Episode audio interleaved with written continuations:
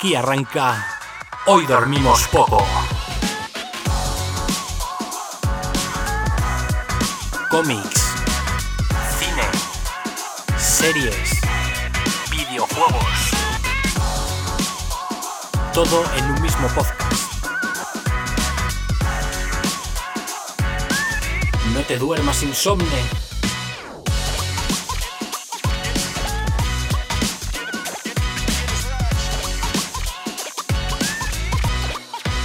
Hoy dormimos poco.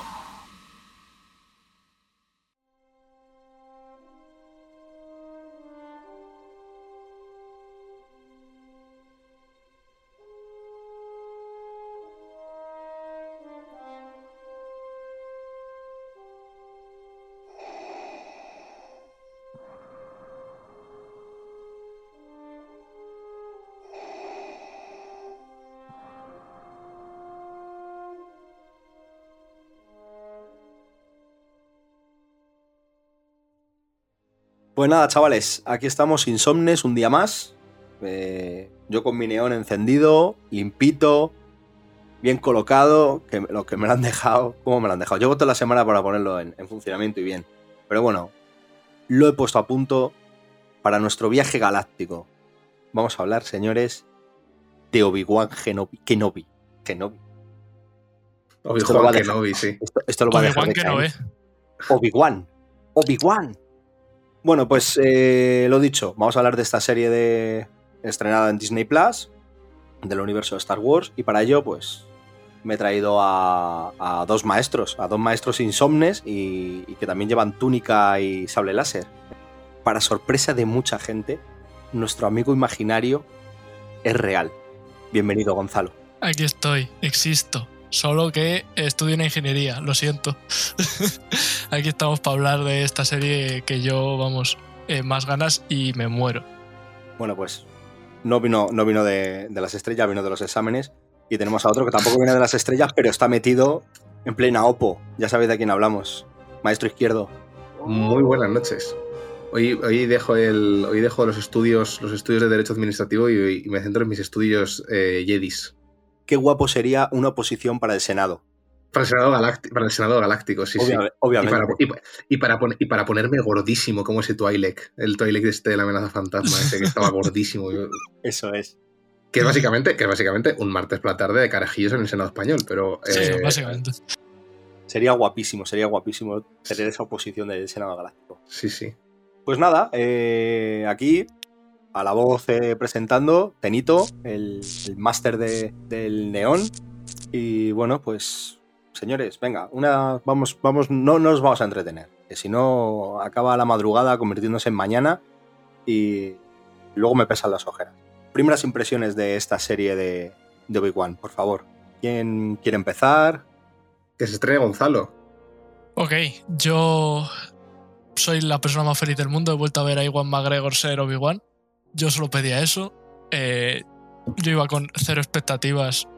Y a ver, eh, la serie está guay. Eh, el último capítulo es la polla. Lo demás está correcto. Pero he visto a Obi-Wan, he visto a Anakin otra vez. yo ya no, no puedo pedir más. Es que no se puede pedir más. O sea, he cumplido el sueño del Gonzalo de 8 años otra vez. Izquierdo, ¿tú has repetido sueño o cómo te ha dejado esto? Yo, yo cuando se anunció la serie y que la, la iba a dirigir eh, Deborah Chow, eh, pues que tiene algunos de los capítulos que a mí más me gustan de la primera temporada del Mandaloriano, eh, estaba bastante, tenía bastantes, estaba, estaba guay, en plan, en plan de joder, la, la serie va a ser guay. Subidito, ya- subidito, ¿no? Sí, sí, luego ya es encima, pues lo que ha dicho Gonzalo, Ewan McGregor, Hayden Christensen, volver repitiendo, eh, arribísima. O sea, yo volver a ver la flema británica de Ewan McGregor ahí hace destilándose en un Obi-Wan ya, un Olman Obi-Wan, un Obi-Wan ahí de guardián de- del pequeño Luke. Tenía muchísimas ganas. Y, y como dice Gonzalo, pues sí, al final la serie se ha de- quedado una cosa un poco más descafinada eh, con un inicio bastante prometedor, una parte media un poco bleh, y un final potente, vamos. O sea, una, una cosa. eh, para mí tiene uno, de los duelos de espadas más que probablemente más me gusten de la franquicia. O sea, he terminado contento, pero si lo pienso, el camino ha sido un poco. Ha sido sí que ha sido un poco camino por el desierto, la verdad. No voy a ser yo la nota discordante. Eh, la verdad es que creo que es una serie que, que aunque fueras con cero expectativas, apuntaba bien, ¿no? Apuntaba alto. Y se me ha quedado ahí un poco... O sea, es entretenida. Nu- nunca voy a decir he perdido mi tiempo viendo esto. O, ah, Dios mío, ¿sabes? Para ver esta serie me había metido en otra. Es una serie que está entretenida, está bien y tiene, tiene puntos muy buenos. Pero creo que le ha faltado algo. O le ha faltado algo, o no sé si la tenían que haber llevado por otro camino, o qué, pero me, ha quedado ahí un. Lo que decimos, ¿no? O sea, la- el duelo final, pues es muy espectacular, lo que dices, la pelea de espadas es espectacular. Pero es que la zona media de la serie es una travesía sin agua, ¿eh? Una travesía durilla. Tiene momentos, ¿no? Pero es una travesía durilla. Pero fue duro, fue duro. Sí, sí. Pero bueno, eh, yo creo que, que en la línea de lo que. De, de muchas de las producciones que están haciendo en Disney con sus series. Ya en Star Wars o en, o- o en Sí, en Marvel. Lo hemos hablado otras veces. Episodios de Marvel, primeros episodios que nos parecen potentísimos, o un último episodio que, oh Dios mío, cuántas cosas hacen. Pero todo lo de en medio dices, madre mía. ¿Sabes? Está. Y ya está. Claro. Entonces yo, yo creo que va en esa línea, ¿no? De, de lo que están haciendo con. En, en línea general, en, en sus series. Parece que le falta ahí un poco de empaque en, en- A- a- en a mí me parece- las historias. Me parece en muchas ocasiones que tienen finales potentes, pero apresurados. Y no, Sí. ti- no tiene sentido que sean apresurados teniendo en cuenta que los el penúltimo capítulo y el te- antepenúltimo capítulo podrías haberlo usado perfectamente para prepararme el final. Y que el final sea un final potente y no, sea, y no, y no tengas la sensación de que es un final apresurado. Es que además, si lo preparas bien, un final potente se convierte en un final mucho mejor. Apoteósico. Sí. Así que bueno, pues más o menos los tres de acuerdo en, en esta primera impresión. Y me parece que Gonzalo tenía preparado por ahí algunas cosillas para contarnos de, de la producción, del cast. Vamos a dejar que Gonzalo hable, que sepa cómo es esto, que, que se enfrente al micro. Y sobre todo que centre los odios de la gente. Sí, a ver, yo como persona que pertenece al fandom de Star Wars y lo conoce, odio a los fans de Star Wars todos y cada uno, lo siento por nuestros oyentes.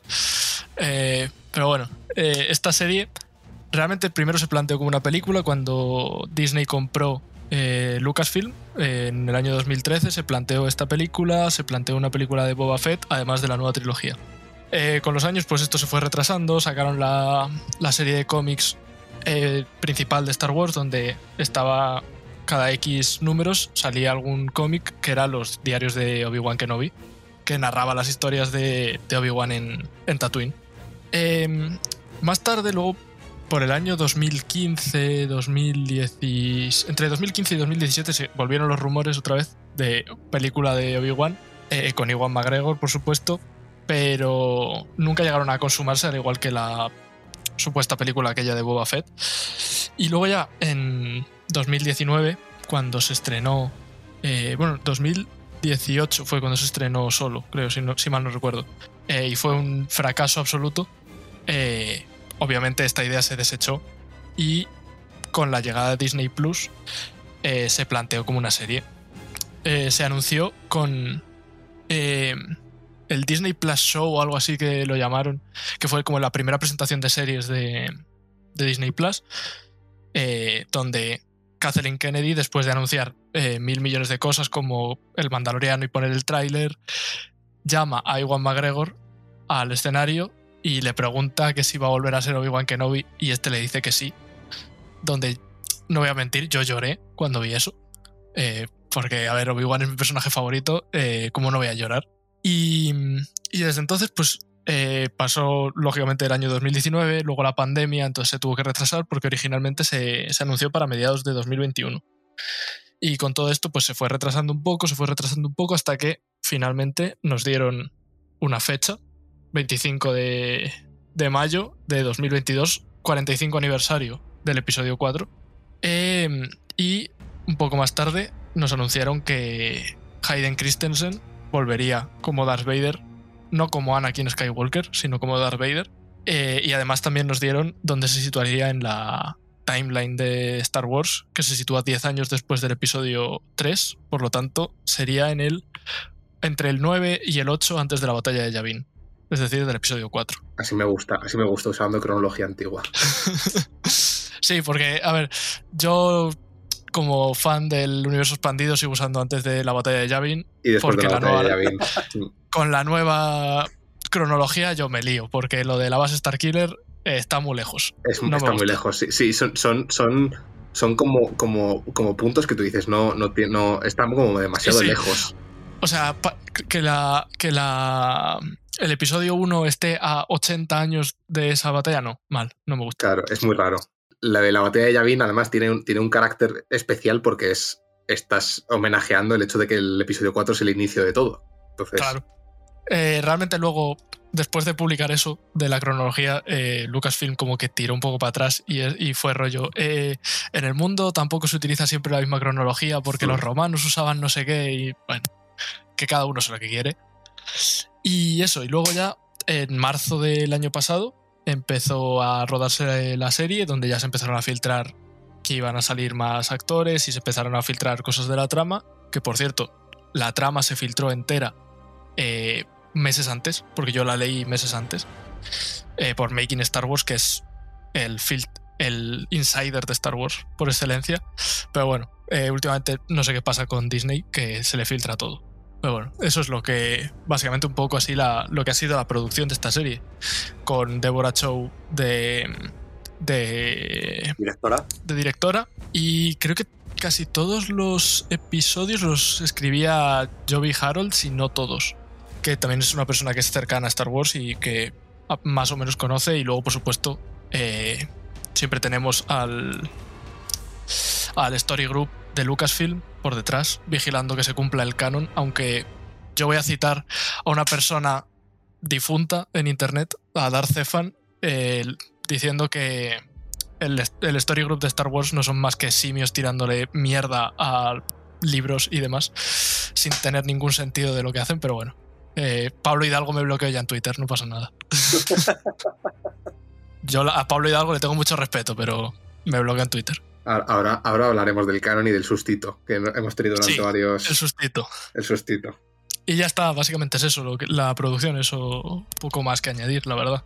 Pues bien, si es que prácticamente to- esta, en Star Wars, yo creo que ya lo hablamos en un programa que eh, yo creo que fue cuando, cuando trajimos el tráiler de Obi-Wan, precisamente yo creo que lo hablamos y tal, muchas dificultades que estaban teniendo en que habían tenido en trasladar estas películas, que en un principio iban a ser prácticamente todo películas, querían llevar spin-off al, al cine continuamente y dijeron, bueno, a lo mejor no es tan buena idea, tenemos ahora una plataforma para lanzar series, podemos diversificar, podemos lanzar una Mm. trilogía de películas con una nueva hornada de gente y estos spin-offs trasladarlos en, en Lo que a mí- me hace, me hace, siempre me ha hecho mucha gracia el motivo por el que se cancelaron estas películas. Y es que no sé si se les pasó por la cabeza que solo salió cuatro meses después que el episodio 8. Eh, Sí. Igual ese quizá, se me ocurre, no sé, eh, pudo ser el fracaso de esa película. Que la gente, claro, pues a ver, acaba de ver una película de Star Wars. No, y, y Eh, no, igual y no que- fu- y no fue que coincidió con. Sí, coincidió con. Ya no me acuerdo con qué coincidió también. Coincidió con, con- con algo tocho. A ver, Sí. si, si- si- si- si las, de, las de Star Wars salen en Navidades, cuatro meses después es Esto fue en primavera. mayo. Claro, tiene que, tiene- tuvo que coincidir con alguna de Marvel. Probablemente, eh, no sé, se, jun- se juntó el hambre con las ganas de comer ahí Sí. y eso, eso salió muy mal. Aunque solo es para mí de lo mejorcito que ha hecho Disney. Está, está muy Es infravalorada. una película muy infravalorada, Sí, sí. con un grandísimo elenco que lo hace Mm. súper bien y, y una historia que estaba bastante guay. Sí, sí. Pero eso, o sea, nunca, yo creo que nunca se llegaron a plantear el por qué fracasó esa película. Que oye, a mí el modelo de serie de Disney Plus no me disgusta, prefiero el cine, pero este formato no está mal tampoco. Ahora ah, te- tendrían que explorar, y no, no sé por qué no lo hacen, es directamente, igual, igual que con Pixar ya sacan directamente eh, películas para el mercado, lo que antes era el mercado doméstico, que ahora es mercado de plataformas de streaming, Mm. plantearse hacer películas de, de alta producción directamente para el mercado de streaming. No sé hasta Sí. qué punto, no sé qué números mueve Disney Plus, los, tien- los tienen que controlar ellos, pero Ya, es que no, No sé sé. hasta qué punto estas plataformas son realmente rentables sin el cine. ya. Porque estamos viendo a, a Netflix que, a ver, claramente no está siendo rentable. Netflix también tiene, tiene una- una- un sistema de. Esto yo, esto yo lo he pensado y lo, lo- lo- lo hablo con algunos amigos. de depredación propio, propio, porque el mero hecho de el, el hecho de que saques toda la serie del tirón te crea unos, unas, unas dinámicas de depredación contigo mismo, con tus propios productos, que tienes que estar constantemente. Porque Disney, fíjate, Disney no se solapa, Disney saca solo. O sea, solo. eh, Obi-Wan ha coincidido en el tiempo un poco con Miss Marvel, pero Miss Marvel ahora está, tra- ahora está tranquilamente sola. Y ahora ha salido, Sí, sí, ahora ha sí. sacado una de producción propia que es solo asesinatos en el edificio, que a mí, a mí me gusta mucho. Sí, Y la cuando y con- y- La que Con sale Selena Gómez. con Selena Gómez y, y, y- Ahí se me olvidó el nombre de los otros actores. El Martin, el Sí, Steve Martin. Steve Martin. Y, y- y las va solapando. O sea, las va solapando, las va, las va, las va eh, contrapeando. Una, luego otra, luego otra, luego otra. Y no se hacen competencia. Entonces estás con- constantemente con una novedad. Todas las semanas tienes una novedad. Netflix se obliga a sí misma a tener constantemente temporadas enteras de novedad. Y eso, es, eso es- eso tiene que ser durísimo. Yo siempre he estado en contra del modelo de Netflix porque tampoco es bueno para los consumidores. Claro. Porque, tío, el que te tengas que ver una serie en un día, porque si no te comes todos los spoilers del final, pues yo qué sé. O sea, aparte que, aparte que lo- el problema que yo le veo a- al, al modelo de Netflix es que es un fast food total. Porque Sí. Sí, pasado, vamos a estirarlo, la primera semana, ya no el primer fin de semana. El primer fin de semana le ve muchísima gente. Pero bueno, ahora sí hay gente que, que no tiene tanto sí, tiempo. sí, no, no, no. O sea, el- el- la primera semana mal. de vida es un tirón. Pero claro, Pero más pero- allá de eso, pero los datos que ellos luego mueven es de, ¡guau! El primer fin de semana ha tenido mil millones de minutos de reproducción. Ya, pero se acabó.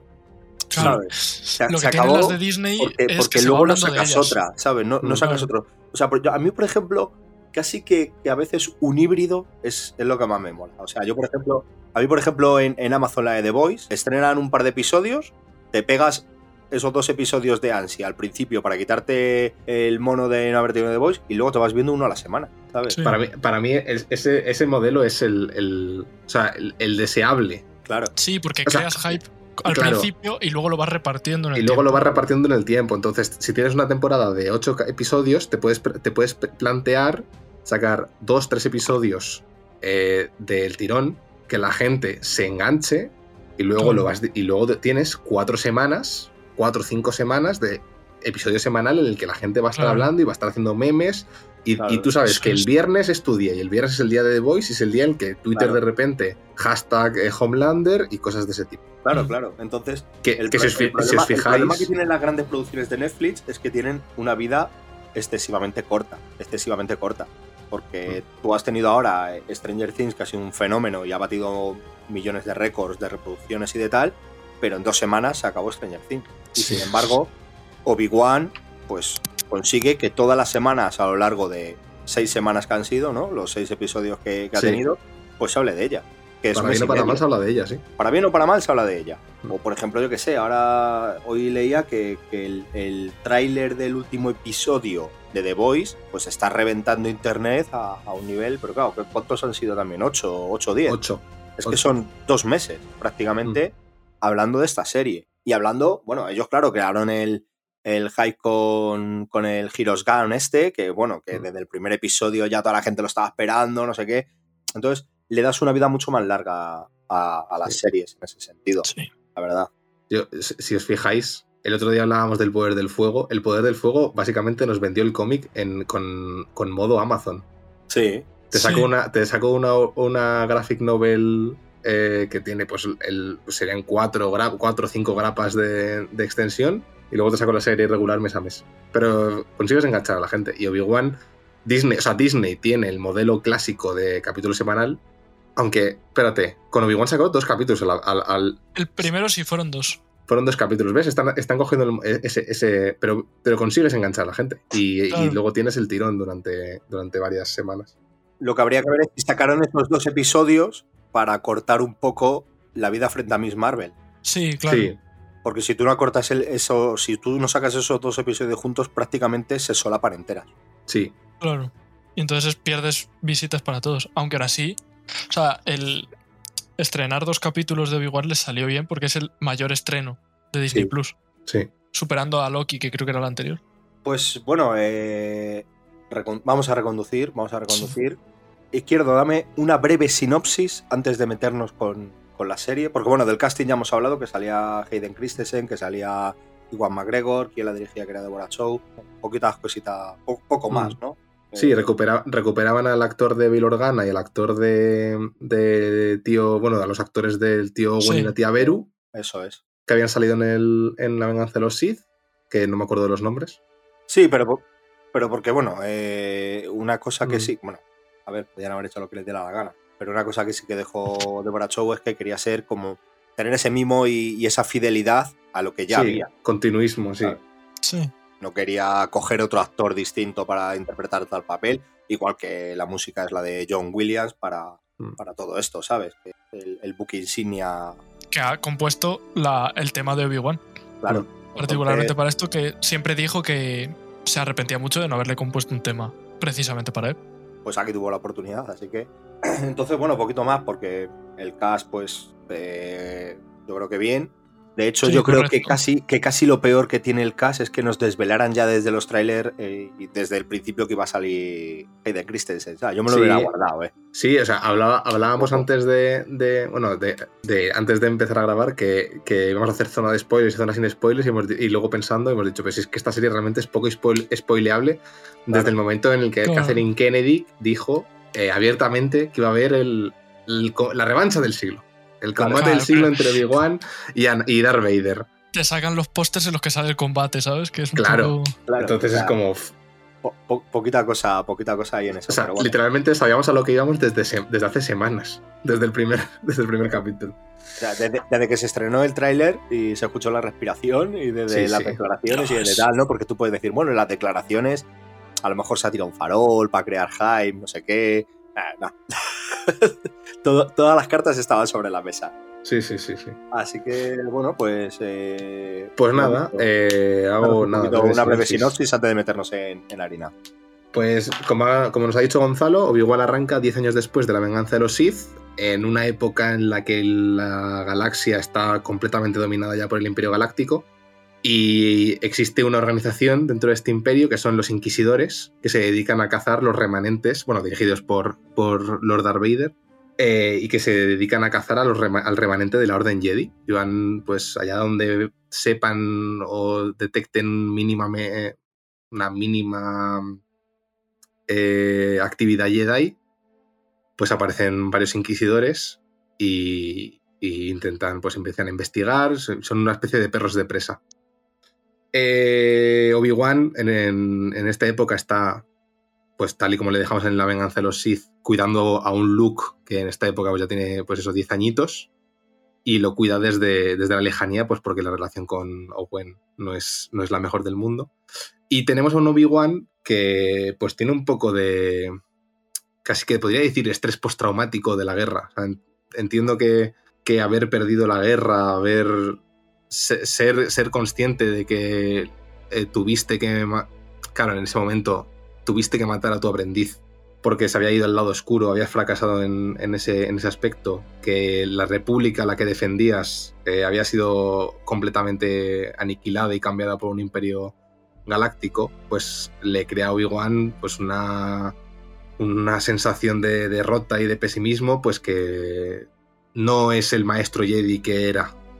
Y de hecho tiene problemas para conectarse con la fuerza, tiene como especie de reparo de, de acceder a la misma y está pues trabajando como un obrero más en Tatooine, mientras que eso hace las labores de vigilancia de, de, de Luke, del joven Luke. Y así arranca la serie. Eh, bueno, paralelamente nos presentan también en Alderaan eh, una vida, la vida idílica de princesa de Leia y que bueno que está pues claramente ya empieza a apuntar maneras como la futura líder rebelde que va a ser y en, nada, en, en un momento, en un momento dado eh, la, niña es secuestrada por un complot que teje uno de, los, de estos inquisidores que está buscando a Obi-Wan, sabiendo que la relación entre este y, y Bail Organa puede ser un cebo lo suficientemente potente como para hacer salir a, a la luz al maestro Jedi.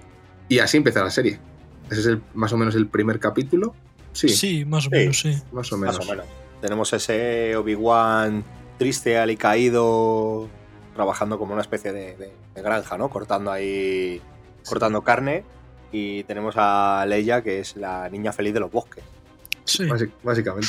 Sí, yo al principio sobre todo tenía mi miedo principal es yo recuerdo la novela del antiguo universo expandido de Kenobi, que son 400 páginas de Kenobi en el desierto eh, llorando porque tiene estrés postraumático y mirando a Luke, básicamente. Entonces, tenía Parece el libro de un miedo. pervertido, tío. Sí, sí, la verdad que sí. Eh, entonces yo tenía, tenía miedo realmente de que, pues a ver, me adaptaran eso o me hicieran algo completamente distinto, rollo que se les pirara la flapa y me hicieran, pues eso, eh, Obi-Wan volviendo básicamente a ser un Jedi como solía ser.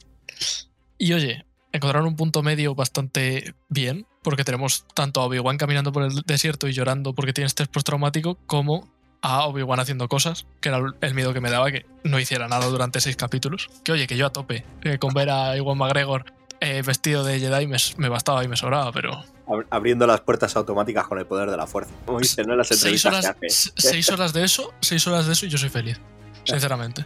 Pues ya está. La- que tomen nota, que tomen nota, Eso. que con, con eso poquito nos podemos conformar. No necesitamos mucho más. Luego también a mí me, me gustó mucho la, la chavalita esta que hace de Leia.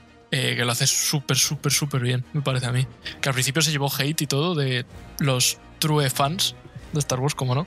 Es una niña, habría que. eh, es inferior, por lo tanto, hay que. Es niña y mujer. Eh, Claro. Ya está. A ver, ¿cómo no, Pero bueno, vamos, a, pero- ¿cómo, pero que- no vamos a hacerle bullying? Pod- ¿Podemos, ¿Podemos enumerar toda la gente que se ha llevado hate en esta serie? Ah, bueno, sí. Porque hemos, habla- hemos hablado de Deborah Chow, hemos hablado de la niña Leia, que la tachaban de repelente y de tal, pero la tercera hermana, Moses Ojito. Ingram, sí, la pobrecita mía. ojito a la tercera hermana, la, la caña que le han dado, ¿eh? Es que hay que recordar que yo lo siento, es que me, me desahogo mucho eh, metiéndome con los fans de Star Wars. eh, que en el Quédate a 95%, gusto, Gonzalo, quédate a gusto, hombre, no, no te guardes nada. que en el 95% suelen ser racistas, machistas y homófobos, por lo que sea, oye, por lo que sea. Y entonces, oye, casualidad, una mujer negra es justo por la que van, oye, no sé. que es, no sé, es, es mucha casualidad, pero bueno. Un- Una, una pregunta, una pregunta, Gonzalo. No voy a, no voy a- o sea, opino, opino como vosotros, o sea, el, el hate desmedido contra. Cuando yo produ- o sea, es produ- producto de Star Wars es igual a hate desmedido. Sí, Eh, pero sobre la. Sobre, sobre la. eh, sobre Riva, la perso- el personaje este que Sí. hace eh, Moses Ingram, eh, la tercera hermana era de las que no, sabe, no se sabía aún. O sea, era- porque los el, el cuerpo de inquisidores se organizan jerárquicamente como desde el, está Darth Vader, luego está el Gran Inquisidor y luego van en orden descendiente y se llaman a sí mismos hermanos o hermanas, según pues, lo que sea. Entonces, había, o sea, Sí. en todos los productos de Star Wars que llevamos desde, desde que Disney compró, pues había- habían ido apareciendo pues inquisidores, uno aquí, uno acá, el- pues iban apareciendo diferentes inquisidores. ¿Este era de los que no, no- no se sabía aún nada? Juraría que sí, juraría que es de los que todavía no se sabía nada. Aunque, de todas maneras, creo que le cambiaron el diseño porque ¿Mm? creo que salía en un cómic de Darth Vader, pero no estoy seguro. Mm, Puede ser que no saliera. Eh, pero, pero vamos, que sí que era de las que no se sabía nada. Realmente, Mm. como mucho, se podía haber visto el diseño y nada más. Pero vamos, que de todas maneras a mí me parece que lo hace bastante bien. Sí. Es un personaje que hace lo que tiene que hacer. Tiene que ser odioso porque realmente es el objetivo. Y eh, la- es que en esto tenemos, que aprender a diferenciar una cosa, y es que esta gente son actores y hacen lo que les piden. Claro, O sea, eso a ti es. te dan un guion y te dicen, tienes que ser malvado. Pues tienes que ser malvado. O sea, yo me acuerdo, cambiamos totalmente de tercio, pero también nos enfrentamos a, a un head grande, ¿vale? En, en Juego de Tronos, lo- los palos que le dieron a Joffrey fueron increíbles. sí. Y, y George Y es que Martin es dijo, así. y George Martin dijo, me encanta porque es que es así. O sea, Porque está, todo el haciendo exactamente lo que yo quería reflejar en la novela. Claro. Entonces, si tú tienes un personaje, la tercera hermana, que es muy visceral, que es muy agresiva, muy impulsiva, lo tiene que interpretar así. Entonces, tú no tienes que lanzarle hate a esa persona. Están haciendo lo que le han pedido que haga, tío. Si le hubieran dicho, no, tienes que ser una persona comprensiva, amorosa, tal, pues lo haría, pero le han dicho, Claro. tienes que ser una cabrona, básicamente. Sí. Entonces, a ver, pues. Es que habla- si hablamos del fan de Star Wars, o clásico ha sido el mítico actor que se ha tenido que cerrar redes sociales porque el fandom le ha atacado. Ya ocurrió eh, con el actor de, de Jar Jar Binks, que no me sale el nombre. eh, con la, con la el chica. con- No, no, con sigue, el primero con el original de, de Anakin, que fue el eh, Jake Joy, El, el- el niñito, sí, es verdad. el, el niño que acabó en un psiquiátrico. Eh, ¿quién más? Eh, la chica Kelly Maritran, la Rose Tico del episodio Eso 8. iba a decir yo, sí. Eh, Bueno, el Daisy Hayden. Ridley, Hayden Christensen, que se compró una granja y se fue a vivir a ella. Eh, esto, Daisy Ridley, la actriz de Rey, que se cerró Instagram y hasta hace dos o tres meses no lo volvió a, volvió a abrir. Entonces, por desgracia, eh, el fandom de Star Wars siempre está lleno de estos de estas manchas que siempre se asocia el, el fandom de Star Wars a estas cosas y con razón, oye, porque a ver, si pasa tanto es por algo. Claro. O sea, a esta mujer, eh, básicamente, Iwan eh, tuvo que salir a, a defenderla. Sí, Sí. Y sí, sí, pero es que amena- amenazas de muerte y cosas así, o sea, cosas muy bestias. Cosas muy chungas. Hermano, que es una puta serie. Relájate. Tercer hermano, relájate. Tercer hermano. relájate. o sea, por favor, No colega, que estás viendo, No seas o sea, el inquisidor. que estás, vi- estás viendo a una serie de peña con superpoderes que utiliza eh, palos con láser. Colega. Y te molesta que la actriz sea negra. Por favor. Así que nada. Yo, tengo, yo Eh, tengo- tengo- tengo una, cri- tengo una crítica a la serie y es que eh, sale poco alienígena en la serie. sí, es verdad. Sale, sale, Sí, mucho, sa- sale mucho humano. Yo creo o, que eso es por- cosa de presupuesto. androides. ¿eh? Sí, segura- O robots. o sea, seguramente, seguramente es cosa de presupuesto, pero que en norma- normalmente eh, en, sale, pues hay un- una gran cantidad de alienígenas y salvo, ahora mismo alienígenas, salvo el, salvo el, el obrero de derechas topo Sí, y luego el quinto hermano. y el quinto final es, medio, es medio humanoide porque es un tío asiático pintado, Sí, pero que, es- que es- es- este, este, el quinto hermano es el que es tiburón, medio tiburón, ¿no?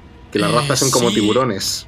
sí, es, es el que sale en Rebels. Es el de Rebels, sale, sí. sale bast- sale bastante en Rebels. Sí, Y bueno, luego también se criticó mucho el cambio al Gran Inquisidor en cuanto al diseño. Que a ver, ah, sí. la peña quería que se pareciera al, paua- al pauano de, del episodio 3, que sale cuando va Nautapau. Mm. Pero a ver, siendo un personaje, Con una cabeza más apepinada. claro, eh, yo entiendo que quieras adaptar el look de Rebels, pero uno, el look de Rebels siempre son súper exagerados, como Sí. en todas las series de animación de Star Wars. Dos, es un personaje que se va a mover, que no va a estar estático, que va a, ser- que va a salir durante dos o tres episodios, pero va a salir bastante de rato. Eh, entiendo perfectamente que no le pongan el coso ese en la cabeza, igual que a Ahsoka no le pusieron los, los eh, tentáculos estos más, gran- más largos por comodidad. Sí. Que ahora, que ahora, entiendo, que ahora, o sea- ojo, en, en- en la serie de Ahsoka, yo vi hace poco un este que han conseguido que Los han alargado. los han alargado y que sea meridianamente cómodo. O sea, que- pero claro, esto, esto es es, como, que- esto es como todo. Tienes que, tienes que Voy, invertir voy a, dinero voy a- y voy a practicar. voy a hacer un Claro. vaticinio de la serie Ahsoka y es. eh, voy a acertar, ¿eh? Porque Verás. sale. ¿Cómo se llama el personaje este que salía en Rebels? La, la chica, joder. eh, Sabine. Sabine Sabine. Wren. Claro. Han adaptado Claro. ese personaje, va a Sí, recibir sí Tener- claro. Tenerlo claro. Claro que sí. Es una Claro que chica sí. también, creo que como asiática o algo así, Hombre, ¿sabes? Hombre, sí, asiática. Va, va a recibir palos. Es mi Sí, vaticinio. Lo escucharon el primero haga- aquí, ¿eh? Lo escucharon primero aquí. Y el, el que haga de haga de- Thron, A Sabine le van a dar. el que haga de Ezra, que Ezra Ah, bueno, es también. como medio. Sería, tendría que ser alguien como medio hindú o de. sí. Tendría que ser como el, el, Sí, desde luego, esa el eterno que sale en esta serie, ¿no? De, ¿Sabes qué te digo, no? El eterno que sale en Obi-Wan, joder. El eterno de la peli de los eternos. Ah, sí, decir. sí, sí, sí, vale, sí. El, Sí. el que es el falso Jedi. Eso, Sí. el falso Jedi, joder. Bueno, eh, vamos a reconducir y vamos a dar un aviso. Ya sabéis cómo va esto de las series, eh, Insomnes. Hablaremos con spoiler. Tampoco es que tenga mucho, porque ya estamos diciendo que ya se sabía todo, pero las dos posibles cosillas que, que os pudieran sorprender las vamos a contar. Así que perdonarnos si no habéis visto la serie, terminarla.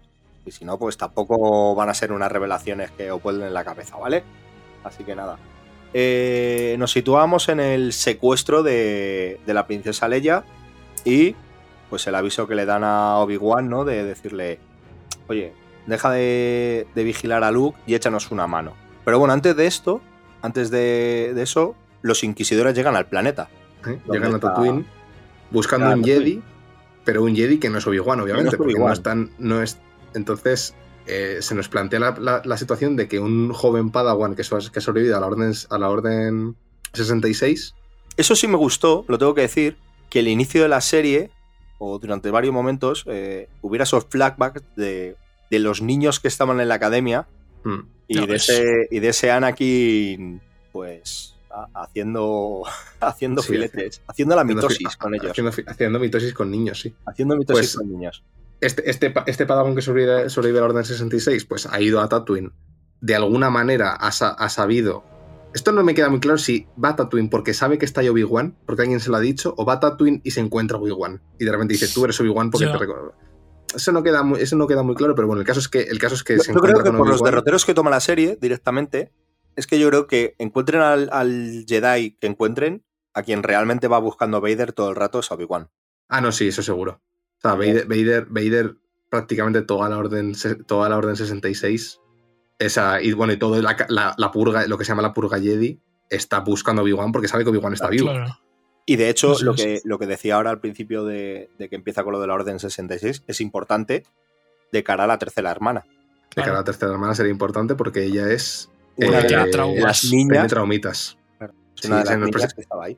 Se nos presenta un grupo de Padawans al principio en el templo Jedi y no se nos termina la escena, pero se sabe que los niños acaban mal y uno de esos niños, efectivamente, bueno, como hemos dicho que se- va con spoilers, uno de esos niños es, es, eh, Riva, que sobrevive y de alguna manera acaba siendo adoctrinada y entra dentro del cuerpo de, de- de Sí. inquisidores. Bueno, el, el Padawan este que... profundizaremos en ella según Ya profundizaremos en él.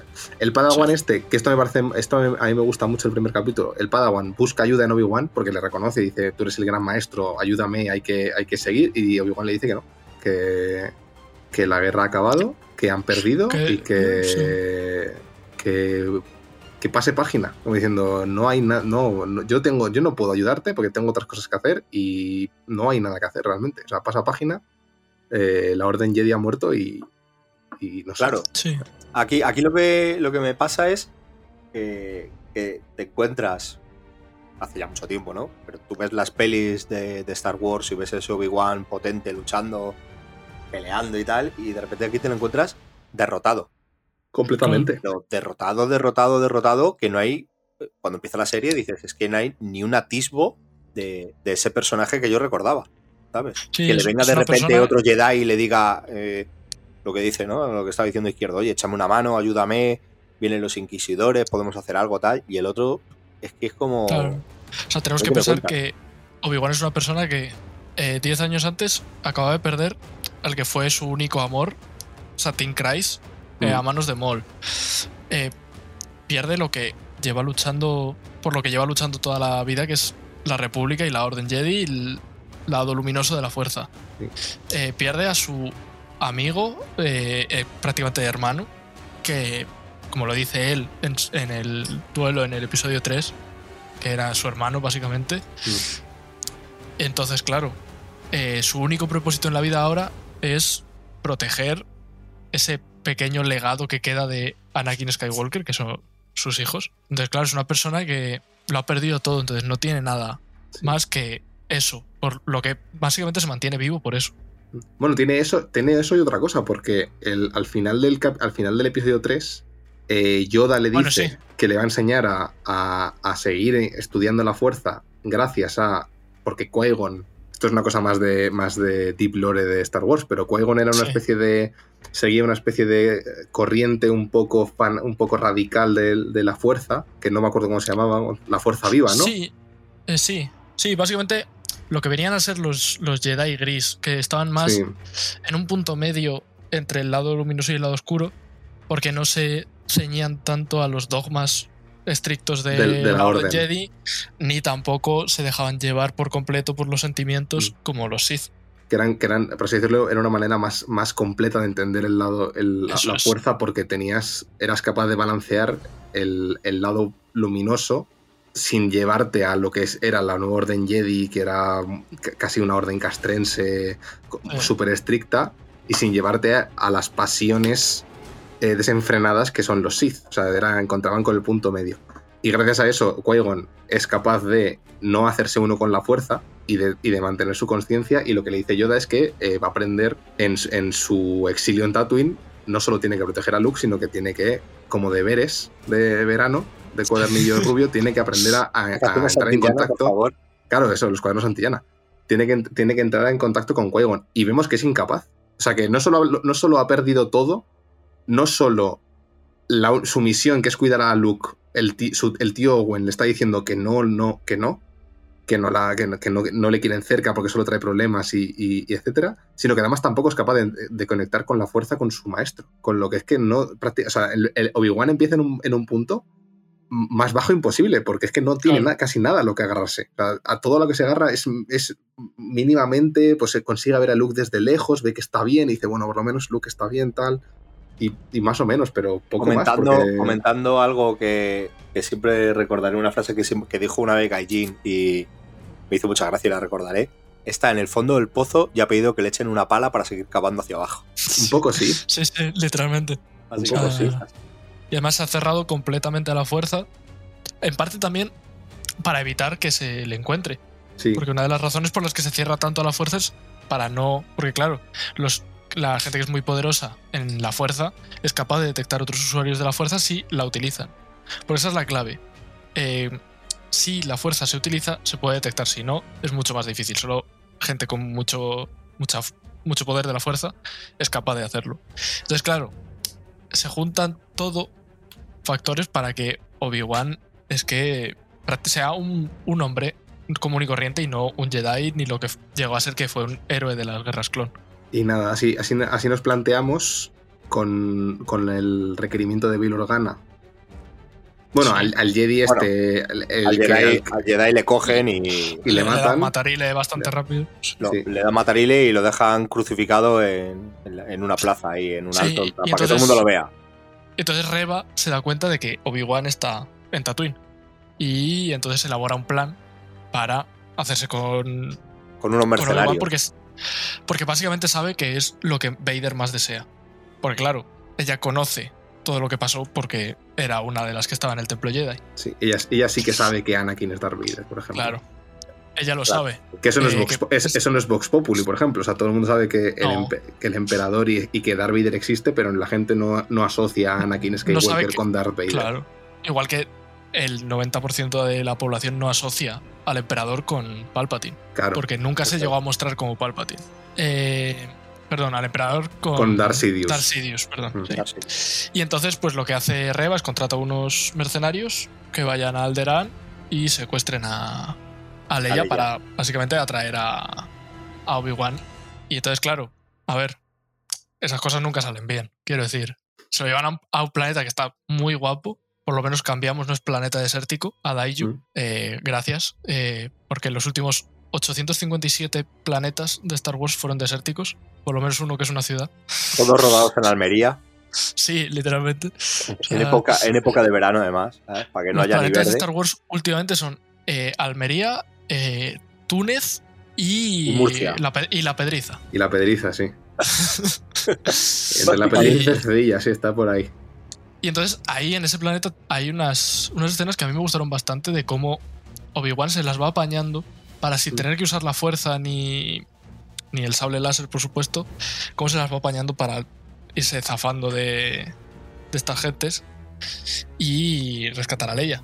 Pero luego, como no, eh, había que rellenar seis capítulos y ocurren cosas.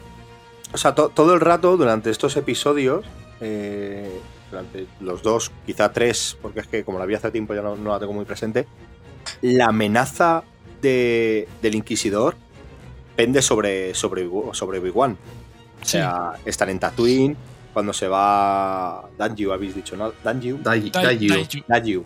Cuando llega allí, eh, lo, lo mismo. Además, Aparecen, justo. Claro, entonces todo el rato está ahí como, como el, el- el- el péndulo de- del inquisidor sobre su cabeza y él sabe que, claro, que a la mínima demostración que haga o, o al mínimo eh, movimiento falso que él haga, se, se descubre y... Y se acabó. Y sobre todo porque, porque si, si le descubren, si son capaces de relacionar a Obi-Wan con Tatooine y le descubren, y, si- y en el caso de que le matasen o le capturasen, la pregunta sería, ¿por qué Tatooine? Claro. Claro. Y Sobre ahora todo- vamos a buscar en Tatooine lo que hay. Claro, Eso, sobre todo porque Vader es ¿por qué Tatooine? ¿Por qué mi, por qué mi planeta? claro. ¿Por qué, dónde, ¿Por qué dónde estaba yo? Exactamente. Entonces, Vale. Pero bueno, Vader no iría nunca porque no le gusta la arena. le no le gusta la arena, efectivamente. Se le, Entonces, se le cuelan los filtros. sí. Aquí, en, en este momento, nos encontramos un personaje que es un alivio cómico, que es el, el impostor de Sí. Jedi, pero que más adelante será un poco más importante para, para el desarrollo, Sí. porque al final cuando él ve que, que la persona que está delante de él es, es un Jedi, y además es un maestro Jedi, es un héroe de, de- de guerra, pues le vemos que bueno, que él simplemente se gana la vida de una manera poco honrada, pero que no es un mal tío, y es el que ayuda Sí. a, a Sí, es Obi-Wan en, es en básicamente su- el que- labor. el que les da un plan de escape de Daiju. Mm. Que ese capítulo, cuando ya están escapando, tiene una escena muy buena donde tuvimos un sustito respecto al canon, Sí. donde Reba apuñala en el estómago al Gran Inquisidor. Y entonces todos nos llevamos las manos a la cabeza porque Rebels ocurre después que esto. Yo me, yo me acuerdo que nada más pasó. Yo, yo cuando pasó eso le envié un mensaje a, a Gonzalo y le digo, pero, pero este, Sí. este, este es el gran inquisidor, ¿no? En plan de. En No plan, es un inquisidor de. hilada- No, pero es que es peor porque en el, en el siguiente capítulo tiene Riva un mensaje, o sea, tiene una llamada de estas holográficas con Vader y le dice, no, no está muerto. Sí, sí, Y yo, sí, y yo- sí, y yo sí. dije, y yo dije, pero vamos a ver. Vamos Sí, a ver. yo- eso, eso me asustó todavía más. Dije, Claro, "Ay, porque, Dios". porque si, tú, si, tú, si tú dices no está muerto, estaba de parranda, o si le ha dejado en un tanque de Bacta tan jodido Sí. que va a estar fuera de juego durante. Vale, vale, ok. No, no, pero llega y dice no, no está muerto. Y tú, que- vamos a ver un momento. Que esto no es. Esto no es lo estábamos hablando también antes, antes al principio, antes de la, de la llamada. O sea, los fallos, de- los, los errores del canon existen y van a existir siempre. Muchos. Y, y muchos, y constantemente. Y ya habrá algún cómic, como dice siempre Gonzalo, ya habrá algún cómic que se Sí. le dan cuatro gatos que lo solucionará de la manera más Eso rocambolesca posible. Pero hay errores del canon y hay errores del canon. O sea, este error del canon, claro, es que es un error Una, muy tocho. una cosa es que porque, confundas un planeta árido con otro. claro, Claro. ¿sabes? pero es que el Gran Inquisidor es el gran primer antagonista de la serie de Rebels. Y es muy importante para el desarrollo del perso- de per- como personaje de los protagonistas de Rebels. Sí. Entonces, si le matas aquí, Estás haciendo un cambio sobre un, un producto posterior que sí que es, Eso impo- es. es un- es un producto importante para Star Wars. Claro, o sea, más siendo porque que, que te reconeen y te cambien un cómic que se han leído cuatro gatos o que una novela que se ha leído todavía menos gente, Claro. pues bueno, por ejemplo, la propia serie de Obi-Wan como base tiene un error de canon y es que Obi-Wan en ese tiempo, según los cómics de 2015, tendría que estar viviendo ya en su casa y no está viviendo en su casa. Pero bueno, pero claro, es un fallo de canon que bueno, no pasa nada. Mm. Oye, a tope con ello. Ahora, si llegan a hacer a cambiarte Rebels, que es para empezar, es el primer producto de Star Wars Disney hicieron. Exactamente. Eso es, el, es lo es el primer producto de su canon, por así decirlo. Claro. O sea, es el primer producto que dijeron, esto es nuestro, tenemos este equipo creativo que hemos traído de, de Clone Wars, vamos a hacer una serie nueva que explore estos años. Y vas y parece que lo vas a joder, y, pero no. Por suerte, no. Eh, No, no pasó nada, no pasó nada. Fue, fue una falsa alarma. Hombre, pero Porque, porque, porque, porque- no, no, adelantamos- muere gente de pena, ¿sabes? claro, Todos los apuñalados y hechos por mitosis y tal, nada, esa gente no. es capaz de sobrevivir. O sea, adelantamos, el Gran Inquisidor hace una, una ligera, pequeña entrada apoteósica en los últimos dos capítulos. Eh, Aparece en el qui- al, final, al final del quinto y en el sexto. Y todos dijimos, vale, vale, vale. No, aquí no ha pasado nada. O sea, yo sé, yo sé que eso, eso que pasó con el Gran Inquisidor es un alivio para, para el canon. sí, Pero, joder, a nivel, a nivel argumental de la serie me Sí, sí, pareció- sí. Es un giro espectacular, sí. Así que. Pero luego, la explicación oficial de por qué sobrevive es que los pauanos tienen dos estómagos. ¿Vale? hombre, sí, sí, sobre, Entonces- sobre la biología alienígena no hay, na- no hay nada escrito. Entonces, esa es la explicación oficial del Story Group de por qué sobrevive. Igual que en Bad Batch uno se pegaba un tiro en la cabeza y sobrevivía porque ya no me acuerdo, porque tenía dos cerebros o algo así. Eh, Cualquier cosa, todo vale, tío. sí, Todo vale. Tiene una cámara de Bueno, aire entre oye, cráneo que- y cráneo. que me alegra de que, que lo tuvieran siempre en cuenta el canon. Hmm, Eh, me alegra bastante porque no siempre se tiene en cuenta. sí, Y, y es algo que, coño, si quieres mantener un, un universo cohesionado, que para eso se canceló el universo expandido y se empezó este nuevo universo, eh, por lo menos mínimamente respetar las series y películas, que Sí. menos. lo que, se- lo que siempre se llamaba como el. el- el- el- o sea, el- las películas son como el canon principal y luego había como. eh, y- y vas, según ibas descendiendo de productos, iba viendo menos. sí. Luego ya en el universo expandido era un puto caos. Los, Claro. los, los planos de la estrella de la muerte se roban de tres maneras distintas. Pero bueno, Por suerte no hemos, llegado a ese, no hemos llegado a ese punto. O sea, había dos novelas y un videojuego que te lo explicaban de maneras distintas. Sí, yo- En fin. la- una, una- una de Han Solo, ojo. eh. La trilogía de Han Solo explicaba por qué. Una de Han Solo, luego eh, un juego de estos de Star Wars Jedi, el, el Jedi Academy, o ya no me acuerdo cuál era, que también te explicaba de estos que con el Kyle Katarn que Mm. salía, que te explicaba también cómo roban los planos de la Estrella de la Muerte, pero bueno, Eh, por suerte aquí, de momento, no tenemos ese tipo de fallos de canon y el Gran Inquisidor vive hasta Rebels, Para regocijo de todos. hasta para Rebels donde pasan cosas. Exactamente. Y pero a mí, a mí, fíjate, el- la acción de Riva me parece muy, muy, muy coherente. Porque es como, ¡buah, la puñala! Porque son malos. Si, si tú te lees, si tú te lees el, el- Bueno, y ves productos en los que salgan inquisidores, constantemente están puteándose unos a otros. Pero Sí. constantemente de, de- de- de estamos rodeados, eh, te corto una pierna y te dejo aquí sí, atrás sí. para que te maten a ti yo salgo corriendo pero constantemente. Y Vader se enfada con ellos y les, les está- a, la mini- a, la, a la mínima muestra de, de debilidad les amputa un brazo. O sea, es una. o sea, es, es una hay que, hay que pensar que realmente son los perros de Vader y lo que quieren Sí, es sí. estar lo más, lo más cerca posible de Vader. Entonces, claro, el Gran Inquisidor es el principal. Y al final el objetivo de Reba, como se ve a- más hacia el final, es convertirse en Gran Inquisidora Ocupar su Y puesto para estar acercarse cerca de él. lo más posible a Vader.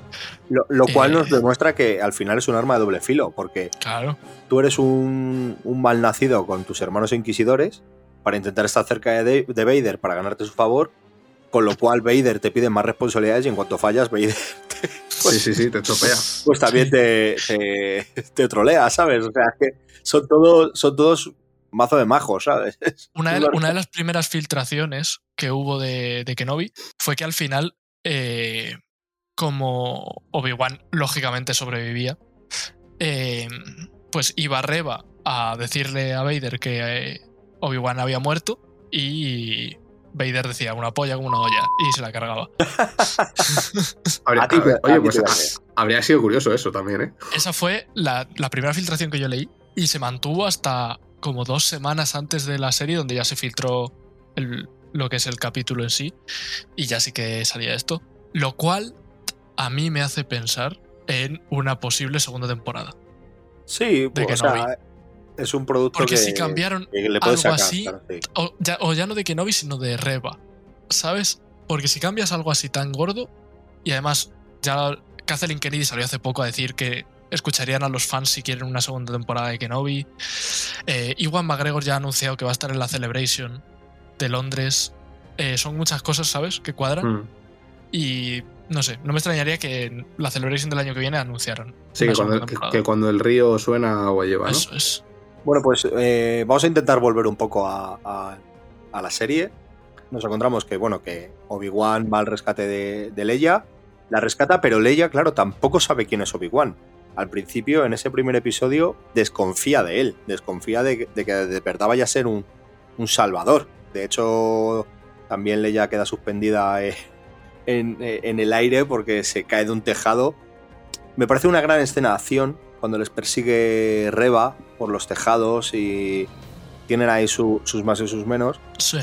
Y, y al final, pues es otra cosa que, que Obi-Wan tiene que hacer, ganarse, empezar a ganarse. Me gusta el viaje que tiene Obi-Wan aquí porque a través de Leia y de la desconfianza de Leia, él tiene que trabajar poco a poco en volver a la fuerza, en volver a, a ser un guerrero, en volver a ser un protector y no solamente un mero observador, que es lo que estaba siendo hasta ahora. Porque Sí. sí, básicamente lo que hace con, con Luke, lo que estamos diciendo, sentarse en una piedra en el desierto y observarle porque ni le está adiestrando en las, enseñan- en las enseñanzas Jedi, ni le dice quién es, ni, ni nada, y mucho menos con, con Leia, que ni siquiera está en su planeta, ¿sabes? Que, que al principio no sabe ni quién es este hombre. Sí, o sea, me gusta mucho, ya lo he dicho antes, el personaje de Leia me parece que está súper bien escrito, súper bien escrito, súper fiel al cómo es en la trilogía original, y luego le hace que el personaje de Kenobi cambie por completo, como ha dicho Tenito. O sea, es, el que, es la que le devuelve esa humanidad realmente que ha perdido. La que le vuelve a llevar a la luz. Sí, básicamente. Es la que poco a poco le, le va llevando a la luz, eh, pues Sí. también con, con su, con el impulso que, que tiene Leia. Tiene un, un impulso vital muy potente.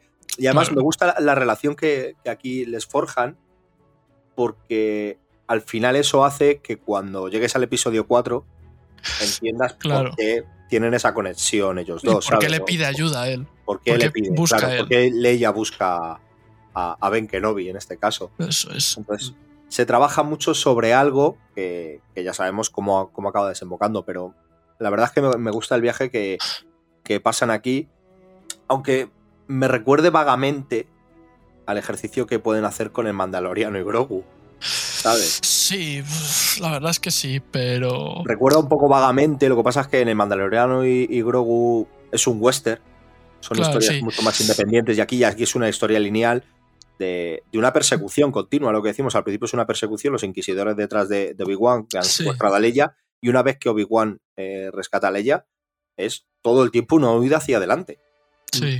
Porque en todo el- Sí, porque luego. durante todo el tiempo les tienen localizados o por un localizador o porque el otro ha usado la fuerza por tal Claro, y están eh, a perpetuo detrás de ellos, o sea, es, es agobiante.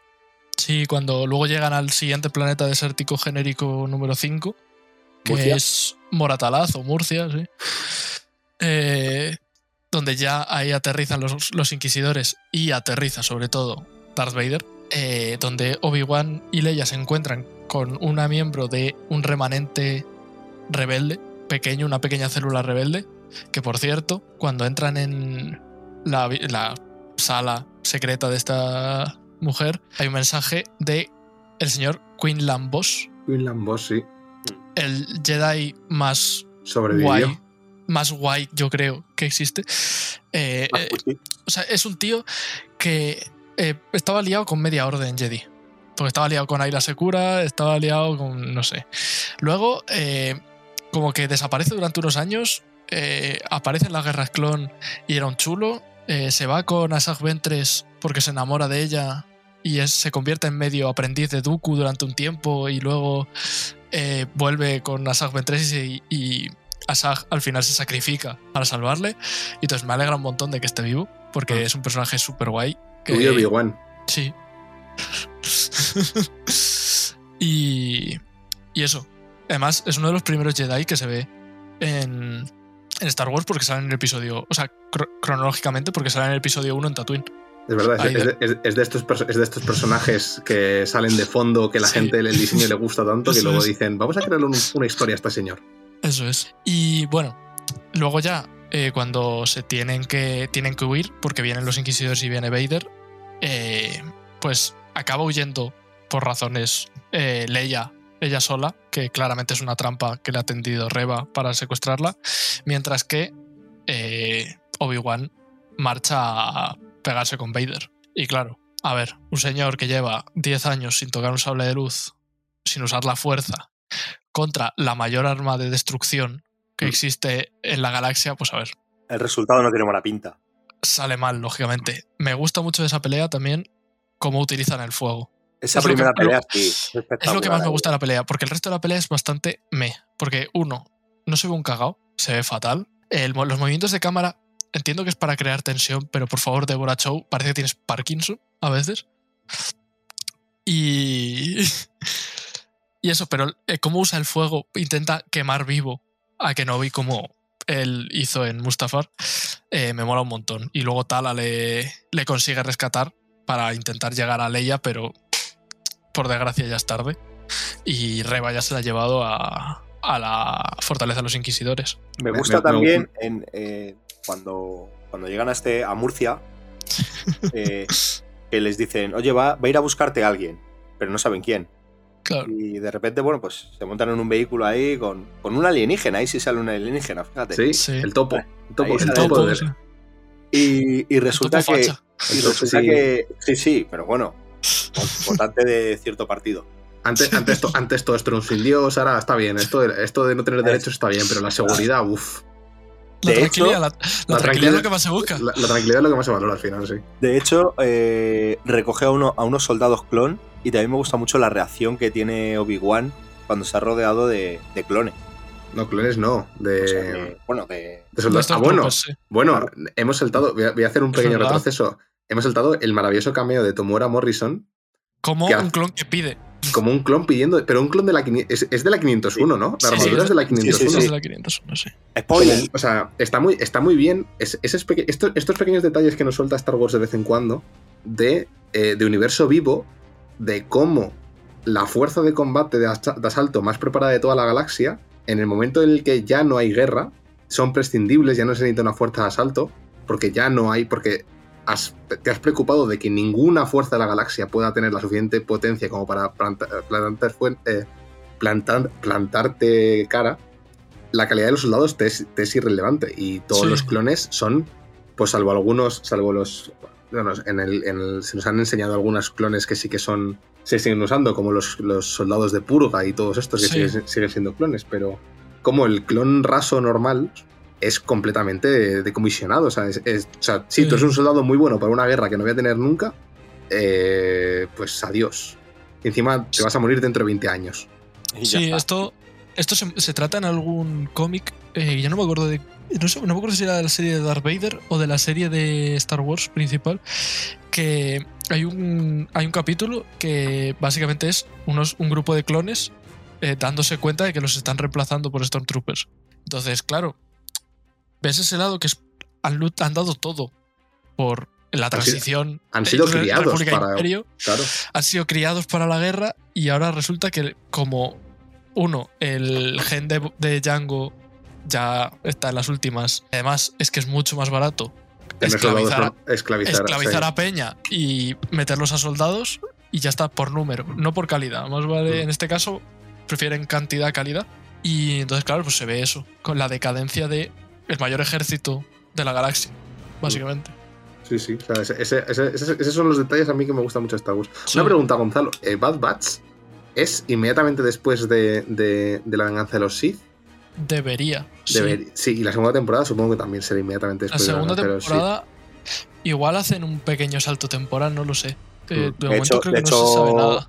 De hecho, el primer episodio de, de- de esta serie era también la Orden 66. Sí, Sí. bueno, sí, empezamos ahí en la Orden 66. Pero, Bueno, sí, bueno, sí, sí, sí, sigamos, perdón, que es que, es que se- me acabo de acordar de ese pequeño detalle y me, me parecía... Sí, pero yo creo que no se ha filtrado nada ni han dicho nada todavía, así que, bueno, en octubre creo que sale, en septiembre, Lo octubre, veremos. no me acuerdo, lo veremos. Y bueno, pero eso, que mm, luego van Obi-Wan y Tala, que es la rebelde, eh, a la fortaleza de los inquisidores ahí en una luna de Mustafar. Un personaje también muy interesante, ¿eh? El de- Sí, el sí, de- mola un montón. Es un personaje que mola un esta. montón. que es una tía que dice, pues yo me alisté eh, para el imperio, pensando que Sí, iba a hacer otra cosa. Ojo, ojo, me gusta que se alistó para el imperio. No, no era una oficial de la República Claro. de un impe- que, que acabó asimilada No. por el imperio. No, No, no, no, no. ella, se- ella se alistó al imperio alistó porque pensando ente- que el entendió- imperio iba a ser lo... Claro. ¿no? Claro. Guay. Y dijo, "Ah, pu- pues, no. Pues esto no Claro. es. Esto no es lo que pensábamos. Y al final Claro. Eh, usa su posición porque alcanza un rango, ¿sabes? Ahí. Sí, ella es Su oficial del posición imperio. Para, para, bueno, pues para intentar sacar gente. eh, bueno, colabora con, con, ese, con esa pequeña facción rebelde que saca gente de, de- Sí, de un- un planetas o de Un tal. que puede principio de, la, de alianza rebelde, básicamente. Sí. ayudan Que- a Jedi como ayudan a gente que, que, que- que, bueno, que colabora con, con estos remanentes. Entonces me parece un personaje muy, muy, muy Sí. interesante, la verdad. ¿no? Además, el desarrollo que le dan es súper chulo. Y es otro de los personajes, junto a Leia, que ayudan mucho en el viaje a Obi-Wan. Sí, Mm. sí, sí, sí. Sí, porque le, le- le- le da la esperanza y dice, hay que, se- o sea, Obi-Wan que ya, que ya dice que la lucha ha acabado, Tala es la que le da la, la- le dice, no, no, sigue, sigue teniendo que haber, o sea, la lucha sigue es. existiendo y sigues teniendo, o sea, nunca, nunca antes has sido tú, la gente como tú tan necesaria. Claro. Los, los Jedi, o sea, ahora es cuando os necesitamos, ahora es cuando de verdad hay que seguir luchando y, y- y es importante que, que, que- Ahora es que- cuando, que ahora cuando ver la que gente que se está organizando en, en- en pequeños grupos necesita vuestra guía. Claro. Necesita me- que me- salgáis y digan, ahí va, que todavía hay luz, ¿sabes? Que Sí. quedan Jedi, porque es lo que estábamos hablando, igual que, que no es Vox Populi eh, la situación de, de Anakin y Vader, tampoco es Vox Populi que quede ningún Jedi por ahí. Claro. Claro, el, Imperio dice que, que- que- que se han extinguido. O sea, la- la- Vale. la- Sí, el, el discurso oficial es que los, los- los Jedi intentaron dar un golpe de estado, intentaron asesinar a Palpatine, que eso realmente es verdad, pero por razones que no que Palpatine no Sí. cuenta, pero que Por, por una intentaron de- de, de- claro, de- inte- Claro. y que mm, Y que por eso fueron, fueron en, en- en su intento de golpe de Estado, fueron se, se detuvo y fueron exterminados por ellos. O sea que no. Y esa, esa es, la, esa es la- la versión oficial. Sí. Y ahora hab- hablando de Jedi y de la eh, Fortaleza de los Inquisidores, cuando entra Obi-Wan, se encuentra varios. eh, varios. eh, como. No es, no es en carbonita, porque no es carbonita, sino como es- atrapados. O sea, Es Les como un, matarile como un ámbar. Pero es como un Sí, ámbar, ¿no? Es como un. sí. Que es el mismo material donde está Luminara Unduli Sí, en. ¿Dónde era? en Rebels. En Rebel, sí. Cuando, cuando, que la, que la- la utilizan para, para traer a, a Kanan Sí. y, y Ezra. Y entonces hay dos de los que se ven. Uno es el. El Youngling, el aprendiz que. El Padawan que llama a Anakin maestro. El que le Mm. dice maestro Skywalker y el otro le da matarile. Pues uno es ese. Porque Anakin nunca fue maestro. Que nos digan lo contrario. Y. Y otro es un- uno de los ancianos del Templo Jedi que sale en un episodio de Clone Wars bastante guay con Ahsoka, eh, que van por los bajos fondos de Coruscant, justo antes. Es uno de los últimos capítulos antes del arco de Ahsoka dejando la orden. Y, y bueno, luego ya eh, logran rescatar a, A a Leia. En una escena muy chula de lo de, lo de la, lo de Sí. la, la escena de, de Batman, de, Soy Batman Sí. de Obi-Wan. Es- Esa está muy chula. A mí sie- siempre me ha hecho gracia el, el- lo poco que últimamente sí que se está usando más, que, da- que, o sea, que se usa, que se usa en Star Wars, aunque se ha usado ba- bastantes veces, pero se- no se usa tanto como se podría usar los, de, los juegos de luces de los sables de luz. O sea, cómo, cómo la luz se propaga en- el ambiente de un sable de luz. y en esta serie lo usan bastante. sí, luego el en el último el- capítulo. En el, último combate capítulo, hay, un, hay- hay un uso increíble de- del uso Sí. azul y el rojo de los sables. Pero sí, eso está muy, esa me, me hace mucha gracia. Está bastante bien. Y luego aquí eh, le ponen un rastreador a Lola, el, el robot El, el droide Le- personal de Leia. con el que luego eh, les van a seguir. Porque acaban en un. huye- logran huir, lógicamente, y acaban en, en Yavim, si no me equivoco. Y Yavim, Yavim, que es otro, otro lugar clásico de, Otro clásico de la rebelión, de la rebelión, sí. donde eventualmente estará una de las bases principales de la Alianza Rebelde. Y aquí ya es, si no me equivoco, es el episodio quinto, el penúltimo, donde tenemos el primer momento paja. El, el flashback de Anakin y Obi-Wan entre el episodio Dos y tres. Dos y No, tres. Sí, dos y tres. Sí. Sí, 2 y 3, antes de las guerras clon, entrenando. O sea, yo ahí puedo decir que lloré, porque volví a ver a esos dos señores, primero la melenita de Obi-Wan, y pude ver a Hayden Christensen vestido de Anakin. ¿Es, es antes de las guerras clon? ¿Hayden no, no, va, no, va vesti- no es durante? Es, sí, bueno, sí, ya es durante, pero me refería a Clone Wars como serie. Ah, vale, vale. Sí, o sea, ya, ya es después de las guerras clon empiezan ahí en la arena de En Geonosis. la- en la- claro.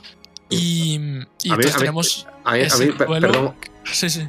No, que iba a decir que eh, hemos dado bastante más tiempo al episodio 1 y 2. Hemos pasado bastante por encima por los episodios 3, 4 y, Sí. y- y porque entendemos y a nuestro juicio son pues el momento Sí. valle tal más Son absoluto. un poco... Entonces queríamos, vamos a aligerar un poco más y vamos a meternos ya con el 5 y el 6, que son ya Sí. el, el- como la- cuando la serie ya nos remonta de todas, todas. Así que el colofón final. el colofón final, correcto. Y, y eso, y tenemos un flashback donde tenemos de todo. Porque tenemos, vemos Coruscant, vemos el templo Jedi otra vez, vemos estos dos eh, practicando y vemos como Obi-Wan todo el rato critica a Anakin por lo agresivo que es. Eh, entonces, que luego en parte esto luego le ayuda en el duelo final contra, contra Vader, porque Vader obviamente está cabreado porque está luchando contra su antiguo, su antiguo maestro, el que le dejó hecho trizas, básicamente. Y entonces es una escena que a mí particularmente me gustó un montón, me emocioné un montón y, ya te digo, yo es el momento en el que dije, ok, ya mereció la pena. O sea, ahí dije, vale, ya está, esto justifica para mí la serie. Y luego ya después, eh, bueno, ya llega Vader y Reva a, a Yavim, donde Hay una Bueno. especie, hay una especie de asedio, así Sí, un hay, poco, hay un intento de asedio donde la base rebelde se cierra y el imperio tiene. O sea, ellos, Claro. quieren, ellos quieren irse, pero el planeta está bloqueado. Sí, hay un bloqueo y tienen luego que cerrar. Lola, el robot de Leia, Sí. se carga el mecanismo y entonces tiene que ir a repararlo. Y, y eso, y hay como un- una especie de asedio donde va Reba con unos cuantos Stormtroopers y armamento pesado a básicamente intentar tumbar la puerta. Y en, y en ese episodio es donde de verdad eh, se tiene luego la conversación de Obi-Wan y Reba Claro, y se ve cuáles son las intenciones que tiene Reba eso es. y, y ¿Por qué? por qué es como es. Porque Obi-Wan ahí sale de la, para proteger a todos los demás y ganar tiempo. Y entonces ya ti- mantiene una conversación con Reba donde se cuenta la intención real de Reba, que es darle matarile a Vader. Sí.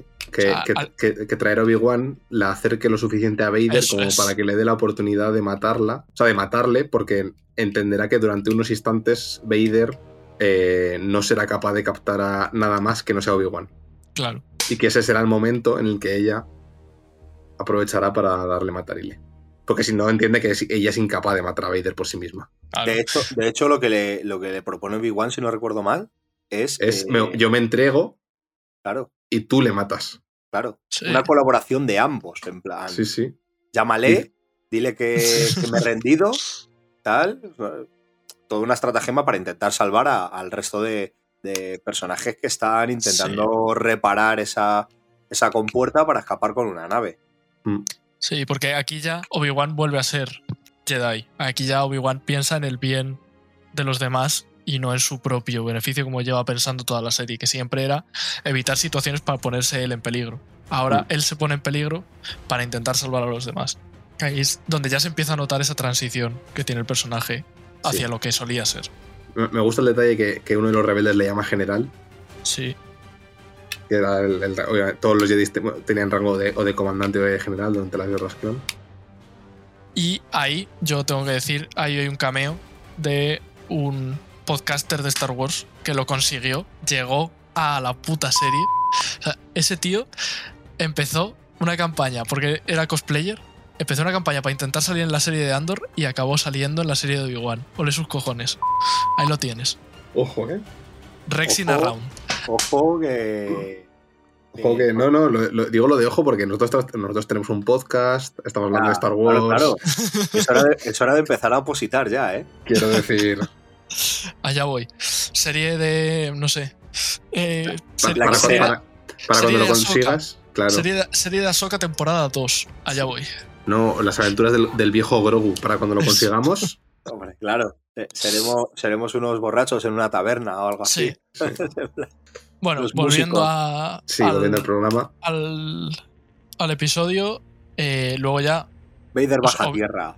Vader baja, Vader baja. Vader baja y Obi-Wan se la aspira. consigue engañarle. tal y- o sea, Claro. al, final, al final termina haciendo lo que lo de en el, en el combate que, que vemos en, en Coruscant del flashback. Mm. Lo que, lo que Obi-Wan al final acaba haciendo es que la extrema agresividad de, de Anakin hace que en muchos momentos él es vulnerable. O sea, que, Claro. y que, Le, y le el juicio.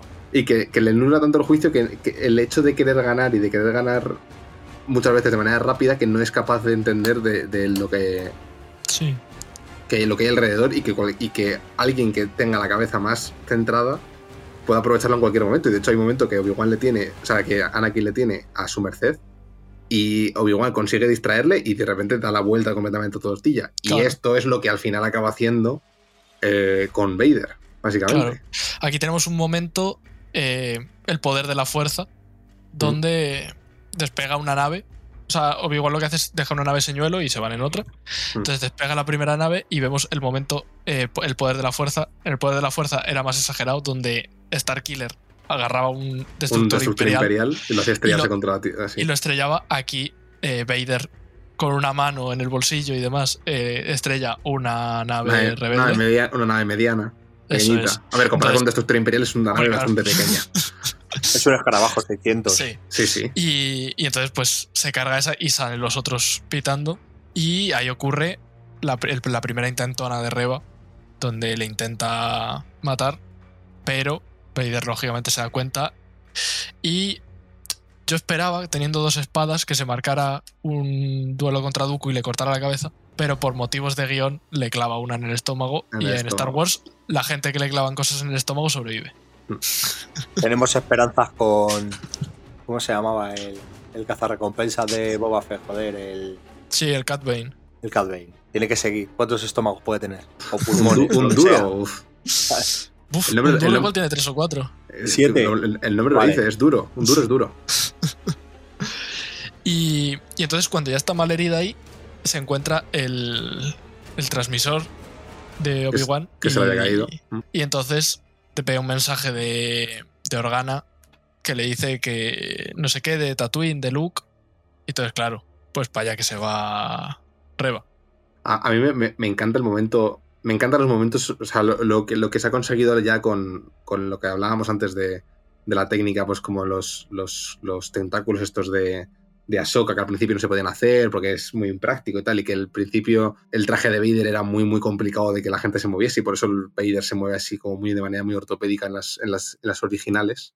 Y que gracias al CGI y a las mejoras y tal, el Vader que estamos teniendo en los últimos productos es un Vader brutal absolutamente brutal. O sea, cómo, cómo coge la nave, cómo la tira al suelo, cómo los- el gesto de los brazos, de cómo empieza a arrancarla trozo a trozo y la Sí. empieza a abrir con, usando la fuerza, que es muy parecido al, al Es- momen- al momento de al momento de del pasillo de, de Rogue One. O sea, ese, ese Vader Sí. brutal que es literalmente una máquina de matar, o sea, que, que es el terror, el- es el ejecutor del imperio, Sí, es, es- me parece increíble. O sea, es, es, el- una, el- es una pasada. es una locura. Y. Además, y en, bueno, este, ya- en el momento eh, en el que vence a Reba, la verdad es que Reba no tiene ni, ni la más mínima opción de, de- de darle ni un solo golpecito, es cuando se revela ese sustito del canon Ah, sí. y, y vuelve a Ah, sí. aparecer El canon se corrige. y vuelve a aparecer el corrige. inquisidor diciendo, eh, ¿qué pasa? ¿Qué pensabas? ¿Qué tal? Y como que la vacilan los dos en plan, sabíamos tu plan desde el principio, tú eres esa niña que estaba ahí en el templo, que te hiciste la muerta, ¿eh? Ah, ¿qué pasa? Somos unos niggas guays, tal, no sé qué, y la dejan de tirar, ¿sabes? La verdad es que es un momento también que dices, joder, pues, Sí. Aquí cualquier cosa pálida. Es Vader, coño, mátala, pues no, la deja ahí tirada, va, sufre, sufre, Sí. con tu con tu undécimo estómago atravesado, solo te quedan tres. Somos malvados. Me voy a por, me voy a por Obi-Wan, dice Vader. Sí, entonces ya claro, eh, llegamos al último capítulo. Para mí, el punto álgido de esta serie, Sí. lo que salva a la serie realmente. Y entonces hay una persecución. Vader, los inquisidores y el imperio en un destructor estelar, mientras que los rebeldes o pseudo rebeldes van en una navecita chiquita. Que, a ver, Bueno, punto, importante, destructor. perdón, que se nos ha olvidado. En ¿Eh? este asedio que hacen es donde muere la, ah, bueno, sí, la oficial. Tala. Tala. Sí, Tala. Sí, es verdad. Lo muere cual Tala. es otro de los puntos de inflexión de, de, de Kenobi. De decir, esta tía se ha sacrificado por esta gente y ahora ibas a llegar a ese punto del sacrificio que quiere hacer él. Viendo que les persigue un destructor imperial, Kenobi habla con la tripulación porque tienen, pues ya, después de varios tiros, tienen fallos en la nave y, y no son capaces de saltar. Y dice, bueno, pues me voy a Mm. coger una nave auxiliar, me piro porque Vader viene a por mí. Y entre Eso es. entretener a Kenobi y matar a un remanente A una célula de rebeldes. es que es que va a ir a por mí y os va a dejar escapar y esa es la decisión que toma Kenobi ya que es una decisión Sí. aparte de las que ya está tomando es una decisión 100% Jedi en plan Sí, al que me quieres totalmente altruista. totalmente Y entonces, pues ya van a este planeta, que no sé si se sabe qué planeta es. Creo que es una luna de algún planeta, pero no estoy seguro. Y, y entonces, pues ahí tenemos el Final Deathmatch, Mm. eh, duelo en la cúspide entre Obi-Wan y Vader, donde vemos un Vader brutal, o sea, desatado por completo, eh, que lo único que quiere es destruir a Obi-Wan. Y, y un Obi-Wan que claramente ha mejorado, pero todavía no tiene ese punto, hasta que ocurre una cosa que es el momento que lo cambia todo, donde Obi-Wan está a punto de morir sepultado por rocas y piensa en los dos mellizos, en Luke y en Leia, y en que son realmente la razón por la que él sigue vivo. Entonces, con eso un poco eh, poder de la amistad, pero bueno. Un poco, ¿eh? Eh, con eso consigue la fuerza necesaria y, valga la redundancia, realmente consigue la conexión completa con la fuerza para, para enfrentarse a Vader. Y entonces tenemos tú a tú. el que, es, el que es para mí uno de los mejores duelos de la saga. Sí. Y es un duelo brutal con un muy buen uso de la fuerza, algo que no se ve normalmente en duelos de Star Wars, con los dos lanzándose rocas, Obi-Wan un momento en el que se pone en modo, no sé, Naruto y le salen 27 millones de rocas por detrás y se las tira a, A Vader, sí. Y, y luego el, el mejor momento, que es cuando Obi-Wan claramente es superior a, a Vader y le parte la máscara, como más tarde en Rebels hiciera Ahsoka, un buen guiñito ahí, Un buen gañito, sí. donde yo quiero entender que en- con esto querían llegar a decir que tanto su maestro como su aprendiz vieron parte de Anakin después de transformarse en Vader, pero el único que llegó a ver a Anakin por completo fue su hijo. Y entonces ahí es donde, donde entraba el juego de luces que hablábamos antes, eh, que con el azul y con el rojo, y además con la cara partida de Vader, eh, vamos viendo cómo hacen un juego de luces donde se ve la transición completa, donde es- vemos que Anakin Skywalker realmente muere. O sea, ahí se ve que se lo porque la- lo que yo interpreto como las últimas palabras de Anakin es cuando le dice eh, tú no lo mataste, eh, lo hice yo. Y, y ahí yo, es y yo hablando como si fuese Darth Vader. O sea, como si hubiese ya Claro. incorporado el. Sí, sí. Eso es. Es como eh, el último intento de Anakin de no echarle la culpa a su maestro. Eh, por lo menos así es como yo, como yo lo interpreto, como yo lo quiero interpretar. Que Mm. luego, claro, lógicamente este tipo de escenas tienen interpretaciones mil. Eh, pero eso, y entonces justo cuando hace eso, cuando ocurre eso, la cara de Vader transiciona completamente al rojo. Cuando antes estaba como media cara azul, media cara roja, como en conflicto. Y ahí ya Obi-Wan es donde se da cuenta que, que se acabó. Que Anakin no existe y que lo único que queda es Vader. Y, y esa escena, para mí, es una de las mejores escenas de la saga, la mejor, la mejor escena de la serie, claramente. Y luego, como colofón final para esa escena, le acaba llamando Darth Sí, en vez de. haciendo, Vader refer- o haciendo referencia al, Eso es. al episodio 4. al episodio 4 donde le llama en un par de ocasiones Darth. Y ves, ese tipo de cosas casi son las que más agradezco de esta serie, que es que cohesiona muy bien las precuelas con la trilogía original. Sí, que aquí, Ese aquí, tipo de aquí- guiñitos, aquí parece que se lo dice conscientemente de que Darth es el título de los, de los, de los Sith. claro. Se lo dice de manera ya como. O sea, tiene más un, to- un tono sarcástico.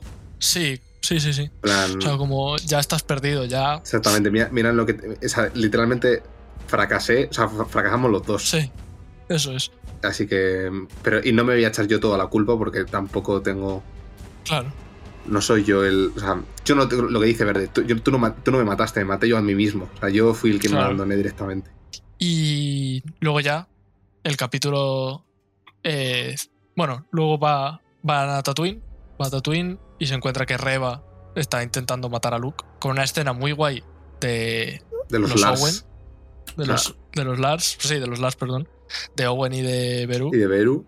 Que, o- Eh, ojo, con, ojo, con los, ojo con los tíos, eh. Ojo con los tíos en plan de- en plan de, ¿dónde- ¿qué, hacemos, Tenían- ¿Qué hacemos? Hacemos aquí una emboscada. Eso es. O sea, le Aquí, tienden una aquí en el emboscada. hall de la casa, a- aquí en el hall, eso es. Le tienden una emboscada ahí a una usuaria de la fuerza. eh, con bastante buen resultado, la verdad. Pero. Pero lógicamente llega un punto en el que Reba gana y encuentra a Luke. Pero cuando va a matarle, se da cuenta de que le ocurre lo mismo que le ocurría a ella cuando Vader estaba en el templo Jedi. Y entonces, pues, devuelve a Luke a su, a su casa. Y entonces ya se encuentra con Kenobi, habla con Kenobi y básicamente desiste de su Mm. misión. Qué, conve- qué conveniente, Y- qué conveniente que Luke se desmaya para esto. Sí, claro. Para, que no recu- porque- para que no recuerde ese mal sueño. Y, ¿Te acuerdas tú? ¿Te acuerdas, tío? Esto, esto que me despierto y a veces que de repente hay una, hay una chica con un esto- sable, un sable rojo. Todo esto son. que me gusta a mí un montón porque son eh, cosas de guion para que Luke no haya visto nunca un sable láser. Claro, claro, claro. Sí, sí. Porque ¿Cómo lo que- el primer sable láser que ve claro, el primer sable láser que tiene que ver es el del episodio 4. Mm. Y, O sea, él tiene que y tenerlos, entonces- en, él tiene que tenerlos en su imaginario Claro. como las armas de los Jedi, pero nunca ha Los visto uno. Claro. Y, y entonces ya, luego ya el capítulo cierra con Obi-Wan yendo a Alderaan a visitar a Leia con una escena súper bonita, súper emotiva, eh, donde él le dice que ha heredado la valentía y la fuerza de su madre y el carácter y demás de su padre. Que es una, es una escena donde también pueden, puede ser que estén salvando un poco agujeros de guion de las precuelas y la trilogía original, donde Leia recuerda cosas de su madre. Y también aquí, pues, es donde Obi-Wan le dice a, a Leia que puede contar con ella, con él para si necesita algo y que y eso y le dice ya a, A Bail Organa. a Bail Organa que, que sabe dónde está y demás. Y luego ya regresa a Tatooine y ve a Luke, le deja el tío Owen, dice lo que me sacó una sonrisa a mí, dice hello there, lo dijo, Con ese acento, dijo bri- ese- con, con- con ese acento británico. ese hijo de puta lo dijo. Y bueno, y, el, y, el, y, y nos queda el, el- el cameo que yo jamás esperé que. Claro. Yo, yo El yo- cameo. el cameo. Porque Sí. yo, yo esperaba que, que se, que se mantuviesen eh, con la voz. Yo también, yo al principio pensé que saldría la voz y me decepcionó que no saliera más. Mm. O sea, que no saliera algún flashazo de voz o algo.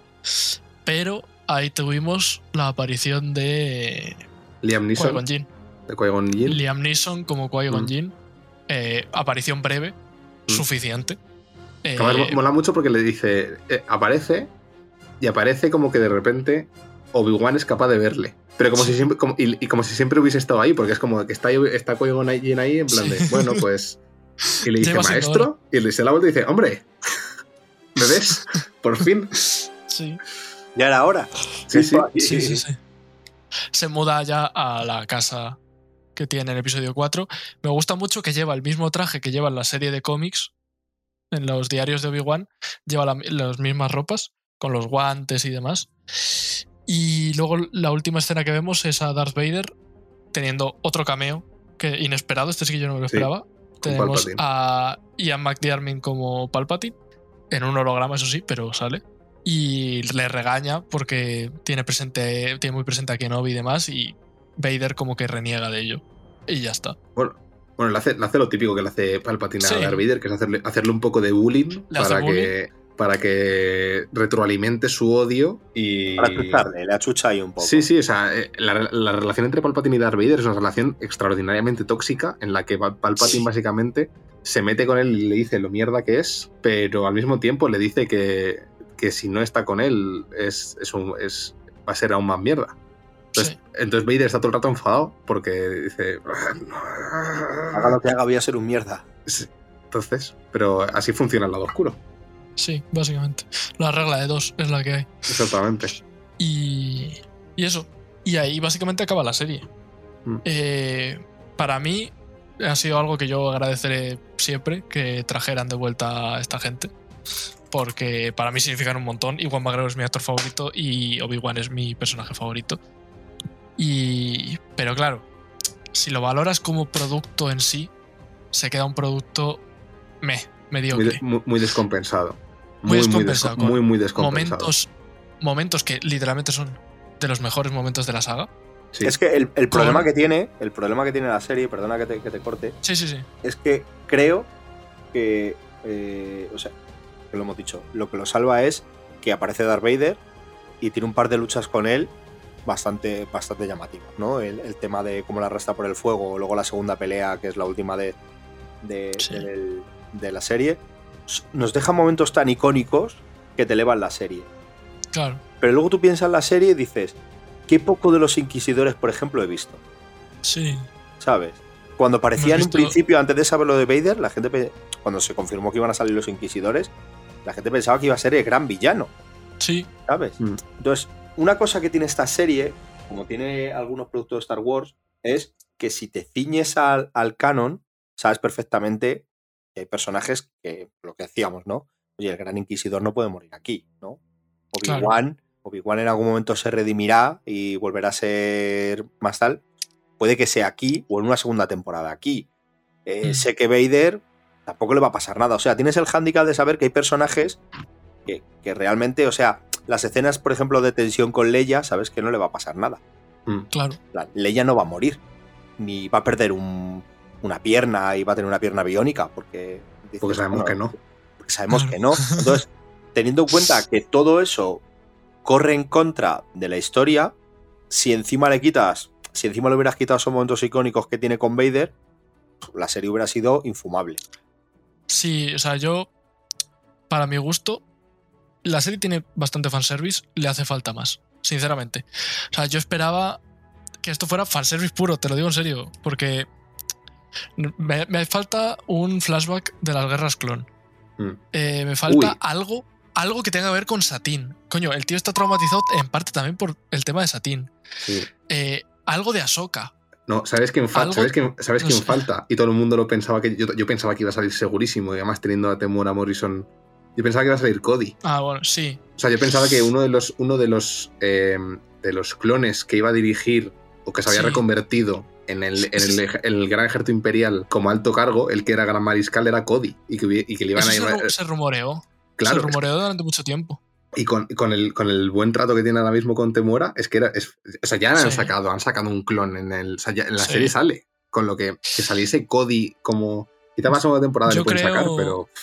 Yo creo que Cody o bien se lo han reservado para una segunda temporada o bien se lo han reservado para, Mm. Para Bad- Bad- Bad Bad Batch. Y que, Sí. y que, su, y que su arco sea con, con Rex.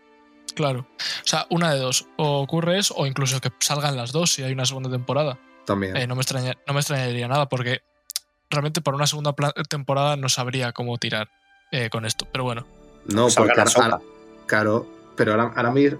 Pues sería Ahsoka, pero digo, ahora mismo, desde. o sea, no sabemos nada más de Obi-Wan hasta No sabemos- Rebels. hasta que salen Rebels y luego ya está el Y episodio. luego ya hasta cuatro. el episodio 4, claro. Entonces ahí, pues yo qué sé, se pueden inventar algo siempre. Dependerá de, de cómo ha sido la respuesta de los fans y de cómo lo vea de viable económicamente Lucasfilm. Bueno, pues Eh. esto ha sido un poco el repaso a, a la serie. No sé si queréis dejar alguna impresión final. Yo ya os he dicho, ¿no? La, la mía, que, que creo que es una serie donde la sustentan básicamente la presencia de, de Obi-Wan y Darth Vader, porque fuera de ella creo que la serie flojea mucho. Creo que, que le, faltan, le faltan cosillas ahí. Es entretenida. Es entretenida. Sí que es verdad lo que dijo Deborah Chow, que iba a ser cuidadosa con, con, los personajes, con las interacciones.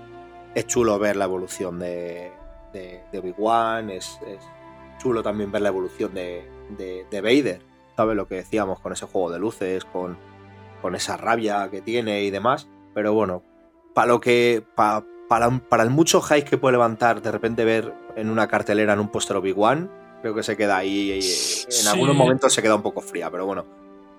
Darme vuestras últimas impresiones antes de, de que pasemos al salto. Y Yo, yo para mí, eso, lo que ya he dicho, una serie que es correcta, cumple los cuatro checkmarks que quieres. Una batalla entre Obi-Wan y, y Darth Vader, sale Leia, sale Luke, que tienes inquisidores, pero se me queda en eso. Se me queda en una cosa muy, muy banal, muy... También muy descompensada, como decía Izquierdo antes. Tienes tres capítulos muy buenos y tres que son muy, muy mediocres. Es, muy, es- muy irregular, sí. Pero vamos, que yo la he disfrutado. Entiendo que haya gente a la que no le guste. Y ya está. Que, que la gente no sea racista, por favor, ni machista. Ya está, Eso, obvio eso eso. sí- eso- eso siempre. Eso siempre. No solo en Star Wars, eso en la vida en general. Como, Sí. como, como ser em, humano. como ser humano. Yo, nada, yo lo voy muy breve. La, para mí la serie es muy regular, o sea, ya lo hemos, dicho varias veces. Tiene un arranque con un concepto de la serie que a mí me, interesa mucho, o sea, al tratar el tema del estrés postraumático que pueda tener Obi-Wan y cómo vuelve a encontrar su camino hacia, su camino como gran maestro Jedi que es. Y tiene eh, escenas, eh, para mí son un poco aberrantes y tiene escenas que son de las mejores que he visto en la saga. O el, el combate final es para mí de las mejores cosas que he visto en la saga. No hemos podido entrar porque ya se nos lleva muchísimo de tiempo, pero el combate tiene detalles chulísimos de cómo se utiliza la fuerza Sí. y, y es, y es una cosa que mm, revisitaré muchas veces. Pero es eso, o sea, te puedes... eh, te pierdes en, en detalles que no llevan a nada y que podrían haberse sido cor- cortados o... Podrían, podrían haber hecho un- una película larga o dos películas largas y yo creo que habría quedado mejor. Porque para contarme lo que me cuentas en el capítulo 3 y 4, Pues nada, eh, con esto llegamos a- al final de, de este programa. Tenéis que verla, hombre. Aunque solo Sí. sea por, eso, por esos momentitos que estamos No. comentando. eh, A ver, la- la- me- la- si merece te- la pena. si te gusta Star Wars, la travesía por el desierto merece la pena por el capítulo Claro, sí. 5. O sea, por el capítulo 6. Sí. O sea, por, por llegar a ese capítulo 6 con, con sabiendo lo que ha pasado. Pero merece la pena. Claro que sí. Entonces, bueno, eh, ahí, ahí lo dejamos. Estas son nuestras impresiones, estas eh, han sido nuestras declaraciones. Eh, esperemos Mm. no recibir demasiadas amenazas de odio y tener que mudarnos a, a una finca en mitad de, de no, Murcia. pero luego, esto es, esto es muy sencillo. Luego ponemos luego el, el Twitter de Gonzalo en la caja de comentarios. Sí. Así que nada, La- las quejas a mí, por favor. izquierdo, puedes despedirte. Pues nada, amigos, eh, un De la placer. manera que prefieras. Eh, si, es una- si es un producto de Star Wars, solo se me ocurre una manera y es eh, buenas noches y que la fuerza os acompañe a todos. Maravilloso, no esperaba menos. Gonzalo, Gonzalo, que eres real. Por Que, favor, que no eres un holograma ni eres un espíritu soy flotando. real, existo y yo que sé, que no os coma un Wampa o un Sarlacc. Tened cuidado, que está feo. No sé. Los Sarlaccs digieren durante 2000 años. Eh, igual está un poco feo caerse ahí. Así que nada. Bueno, pues. Yo, por mi parte, lo dicho, como siempre, os dejo el neón encendido, que para algo he estado limpiándolo y dejándolo bonito. Apago el micro por hoy. Y como diría DKN, ver muchas series, leer muchos cómics, jugar muchos videojuegos, pero no te duermas insomne. Hola, ¿qué tal, Insomnes? Nada, aquí vuestro amistoso vecino y amigo Gallín. Que bueno, que no me he podido pasar por el programa de hoy, que me hubiera encantado, pero me tienen como enviado especial, como corresponsal en un evento, aquí los compañeros de HDP. Y nada, no quería perder la oportunidad de pasarme por aquí brevemente y daros mi opinión, dejaros mi, mi, mi pequeña opinión sobre la serie de Obi-Wan. Obi-Wan, uno de los personajes más carismáticos y más queridos de la franquicia de Star Wars. Tanto cuando lo interpretó Alec Guinness en las películas originales, como con la llegada de Juan McGregor a las precuelas. Y yo creo que sobre todo con, con esa fantástica serie que es Clone Wars, en la que de verdad conocíamos mucho mejor al personaje, su, su relación con Satine, su relación con Anakin, con Ahsoka, con el Consejo Jedi. Y aquí no tenemos nada de eso, la verdad. La verdad es que la serie de Disney Plus, producida por Ewan McGregor, me ha parecido realmente decepcionante. A nivel técnico, me parece que no tiene ni director ni director de fotografía. Hay auténticas escenas que son vergonzosas, de auténtica vergüenza, muchos paneos de cámara, las persecuciones, que bueno, la fuerza de Leia se manifiesta de, de forma que ningún adulto la pueda perseguir de manera funcional. O sea, todos parecen que, que tienen alguna deficiencia cuando tienen que perseguir a Leia. Y personajes muy ol- olvidables. O sea, yo creo que le han hecho un, flaco favor a todo lo que es la figura de los inquisidores. E incluso han hecho un poco de daño a uno de los mitos de Star Wars, a Darth Vader. Porque, bueno, tiene ahí un par de apariciones que también dan vergüenza ajena. La verdad es que en lo negativo mm, únicamente me puedo quedar como algo que me ha gustado con el episodio 1, como planteamiento, y con el último episodio al 70%. Me parece que todo lo que tiene que ver con la relación entre, entre Darth Vader y Obi-Wan está fenomenal, y esa pelea me parece que nos deja imágenes icónicas que se van a recordar. Mientras que todo lo que tiene que ver con Riva, la verdad, eh, me da auténtica vergüenza. O sea, me parece que no tiene sentido ninguno, que es un fallo de guion brutal y que, y que encima hace daño al canon. O sea, que, que realmente vergonzoso. Nada, simplemente decir que una oportunidad perdida, que una torpeza infame, un apresura, apresuramiento que, que no, puedo, no puedo calificar y que nada, que dejen descansar un poquito Star Wars, que sigan apostando por el Mandaloriano, que se nota que es un producto al que sí que le dedican mucho más cariño y medios, y, que nos dejen en paz y que dejen de, tocar nuestros mitos y leyendas de Star Wars. Y nada, sin más, un abrazo y recordad, no os durmáis insomnes. Seguid las redes sociales, arroba hoy dormimos poco. Somos activos en Twitter y también en TikTok. Publicamos en Insta y tenemos Discord. Que si subimos a Tumblr, pero ¿qué es eso? Y si os parece MySpace también, no te fastidia. Hoy dormimos poco. Hoy dormimos poco. Tu programa para estar al día de cómics, cine, videojuegos, junto al equipo más divertido y gamberro. No te duermas insomne y prepárate porque hoy dormimos poco.